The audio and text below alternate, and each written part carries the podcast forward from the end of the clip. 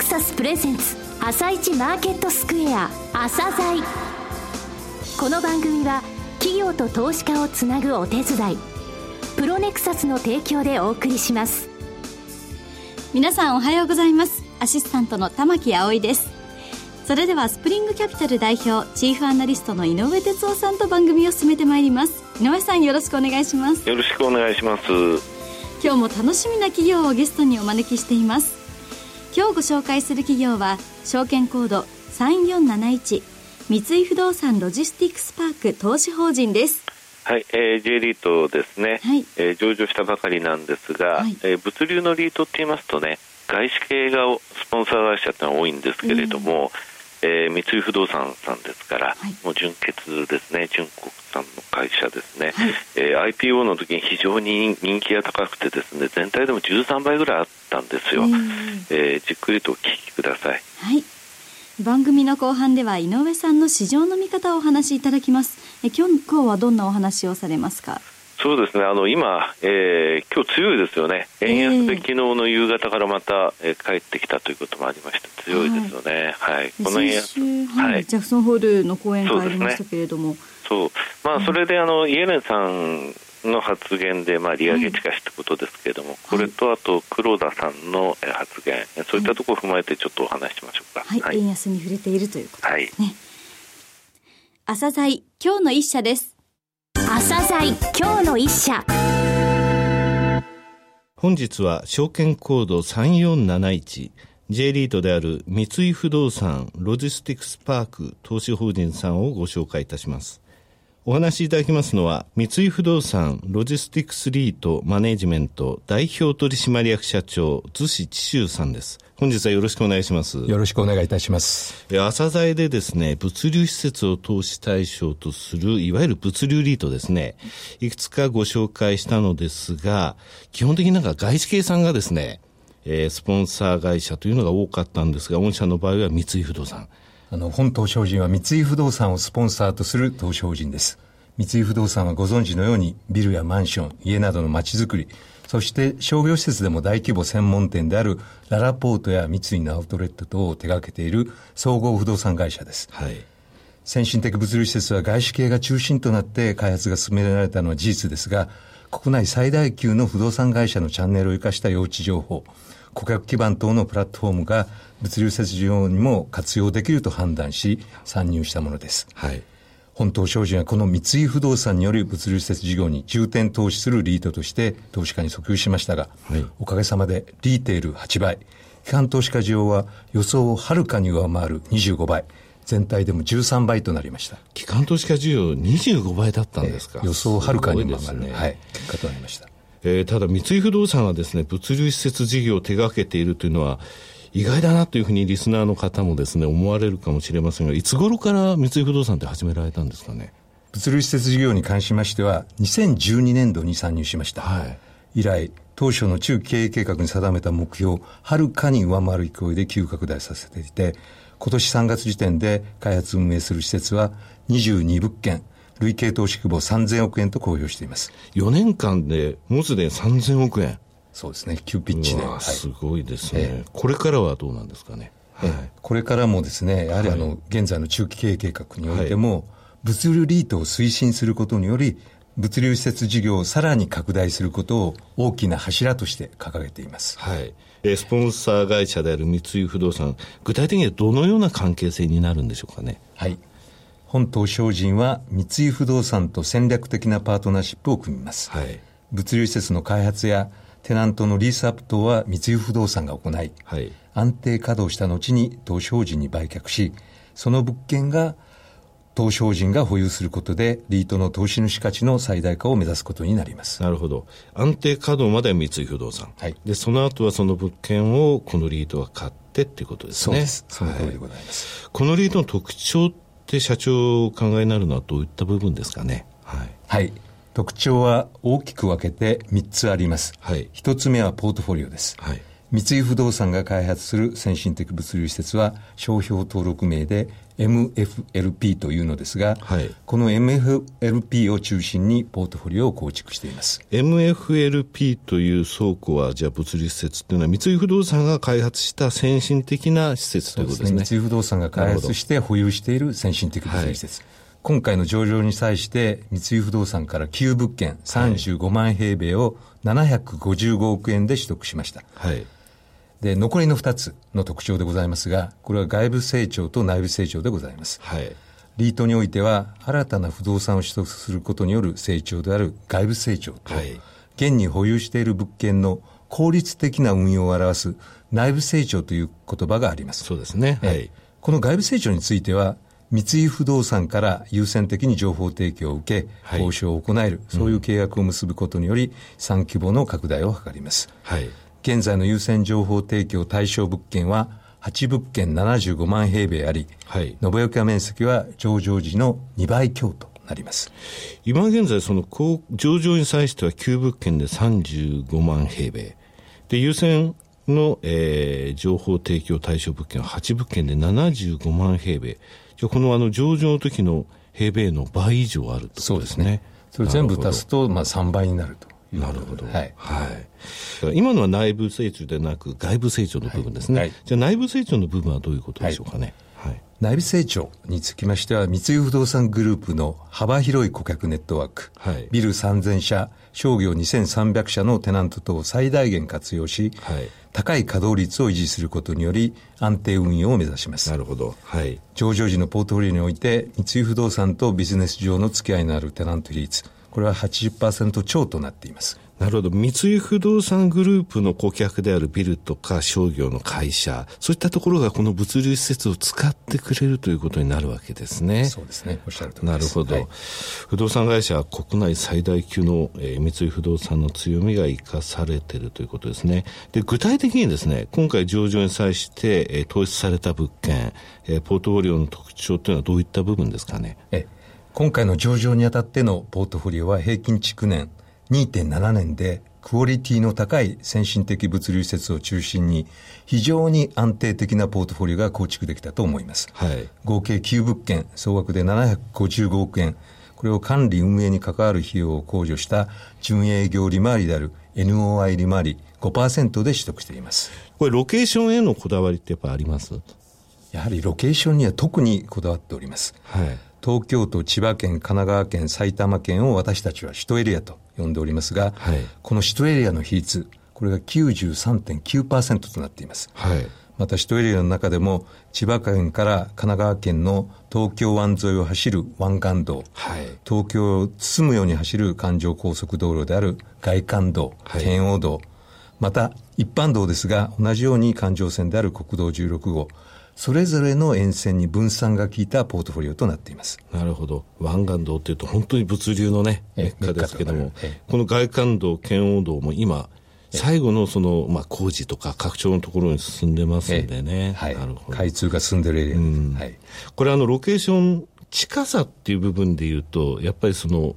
近さで求めているものってどういった部分なんですかね？ねまずあの、私ども2つの近さ、はい、これを重視しています。はい。1つ目。これは最寄り駅へのアクセスに優れているということです。これ私分かりますよ、これ。ええ、最寄り駅が近いと、ええ、これ従業員集められるってことですおっしゃる通りです。はい、それはもう、うね。ええ、最近の倉庫、それが本当に重要になってます。すね、物流施設はここが一つのポイントになってるんですよ、ね、ここが本当のキーファクターになってる。はい、これが一つ目。はい、となると二つ目は。二つ目はやはり交通結節点、インターへのアクセスに優れているということです、ね、インターチェンジへのとの近さってことですね。はい。で物を集積する物流拠点としての魅力。はい、やはりその部分なので、はい、現在保有している物件はすべてインターへの距離が 5km 以内となっております。具体的な物件で言いますと。あの、はい、湾岸エリア沿いのこの MFLP 船橋西浦横浜大黒、また GLP と共同で開発した市川塩浜、はい、外環沿いの MFLP 八潮、はい、16号常磐道資金の MFLP 柏とどれも競争力の高いエリアに所在しています。はい。今言われた市川塩浜は、これ GLP さんも、えー、同じく物流やられてますよね。はい、と共同開発されたんですね、共同で開発した第1号物件でございます。うんあとその他、圏央道の今、話って、あの、エリアなかったですけどね。そうですね。あの、圏央道付近も非常に利便性が高まっておりまして、はい。MFLP 久喜厚木、はい、これも東北自動車道や埼玉県の配送ポテンシャルに優れたエリアでございます。なるほど。これあの物件のタイプってあるじゃないですか？その大型とかですね。はいえええ、これでいうとどういうタイプになってるんですかね？はい。はいあの、スポンサーの三井不動産は、最適な事業計画に基づいて、3タイプの物流施設の開発を行います。3タイプ？ええ。って言いますと、ええ、一つ目、これは各階にトラックがアクセスできるランプ A 型で、こちらは大規模敷地に適したマルチタナント対応型の物流施設。ありますね。えぐるぐるっとこう、ぐるぐるって回って、各階のところで止められるやつですね。はい。で、二つ目は1階と一部の階にトラックがアクセスできるスロープ型で、はい、中規模の敷地ですね。はい。そして最後の三つ目、これは1階にトラックがアクセスして、その他の階には荷物を垂直搬送機で搬送するボックス型で、はい、小規模の敷地に適しています。うんランプ A 型の代表例、これはあの GLP、MFLP、市川塩浜。はい、これ楽天さんやフォーエバー21、H&M と、マルチテナントへのリースとなっています。うん、えー、最後に出たボックス型ですが、えー、これ小規模の敷地、これじゃあ、2、3階建てっていうふうに考えてよろしいんですかね？えー、そうですね。はい、あの、いわゆる倉庫のイメージなんですが、はい、実はあの、本島商人が保有しているヤシオの物件、はい、これはボックス型の代表例で、はい、テナントの E ロジット、これが通販の代行業を行っております。はい、代表支地である東京東北部、うん、埼玉県南部への配送利便性が高く、大勢の従業員を確保しやすい立地であることが高く評価されています。へえ、これあの外観沿いって先ほど言われましたよね。えこういうその e コマースの、ところでこれぐらいの大きさでも大丈夫なものがあるってことですか、やはり e コマースだと、やはり消費地に近いということがやはり重要なんです、うん、それで早くって、えー、それで早くと、うん、もうおっしゃる通りですね。はいで、ま、だから e コマースのデポ拠点としてこのようなボックス型が機能するという代表的な事例になりますはい、え物件をですね見ていったら、ええ、一軒のデータセンター入ってませんでした？そうですね、はい、あの実はこれあの、ポートフォリオの20%を上限に、はい、データセンターをはじめとしたインダストリアル不動産にも投資していく方針です。はい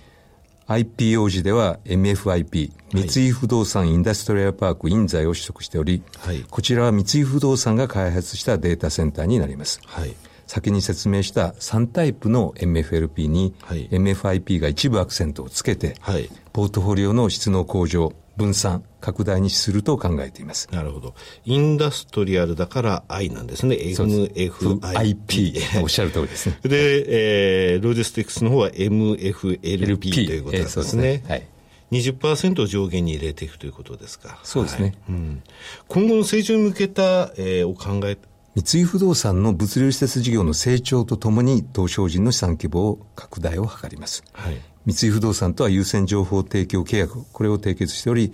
三井不動産が今後売却する際には、投資法人が優先的に情報提供を受け、はい、取得に向けて交渉します。うん、竣工済みで日本最大級の規模である MFLP 日野など、合計8物件、75万平米が対象となります。成長の目標って掲げてます？はい、はい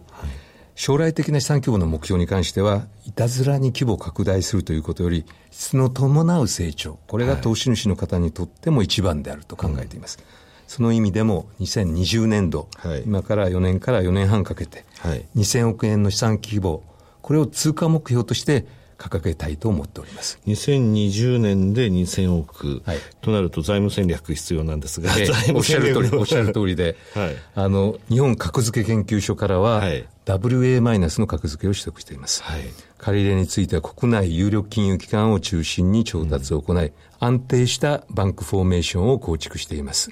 上場後1期2期末の LTV の水準、借り入れ水準は26.9%、はい、22.8%程度となる予定ですが、はい、資産規模拡大に応じて中長期巡航水準は40から50%程度を想定していますので、はい、成長余力を持ったリートであることが特徴です。そうですね。ローントゥーバリューですね。LTV。これ大体50%のところまで物件買っていくんですが、第1期、第2期のところでまだ22.8%。ええ J リートの中では一番最小の、そうですね、えー、借り入れ水準となります、うん、えー、最後になりますが、一言お願いします。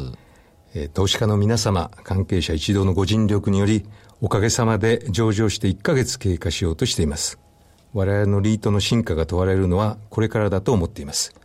気を引き締める思いで運用に努め、皆様のご期待に沿いたいと思います。よろしくお願いします。辻さんどうもありがとうございました。どうもありがとうございました。今日の一社、三井不動産ロジスティクスパーク投資法人でした。さらに井上さんに三井不動産ロジスティクスパーク投資法人についてお話しいただきます。はい、えー、最後のところでローントゥーバリューが50%どころが22.8%に日記の期末になると低いんですよ。だから買い、買い容力がいくらでもいくらでもというかまだまだあるってことなんですよね。はい、そして三井不動産がすで、えー、にその優先情報を与える物件がこれぐらいあるということでこれからのですね、はい、大きな成長が、えー、期待されるリードなんですね、はい、はい、これから先も楽しみですね、はい、それでは一旦お知らせです。企業ディスクロージャー IR 実務支援の専門会社プロネクサス。上場企業のおよそ6割2200社をクライアントに持つ。これはアジア証券印刷の時代から信頼と実績を積み重ねてきたからこそさらにプロネクサスが目指すのは企業と投資家をつなぎ日本の株式市場を活性化させることです。プロネクサス私たちは個人投資家の皆さんを応援します。井上哲夫今日のストラテジー。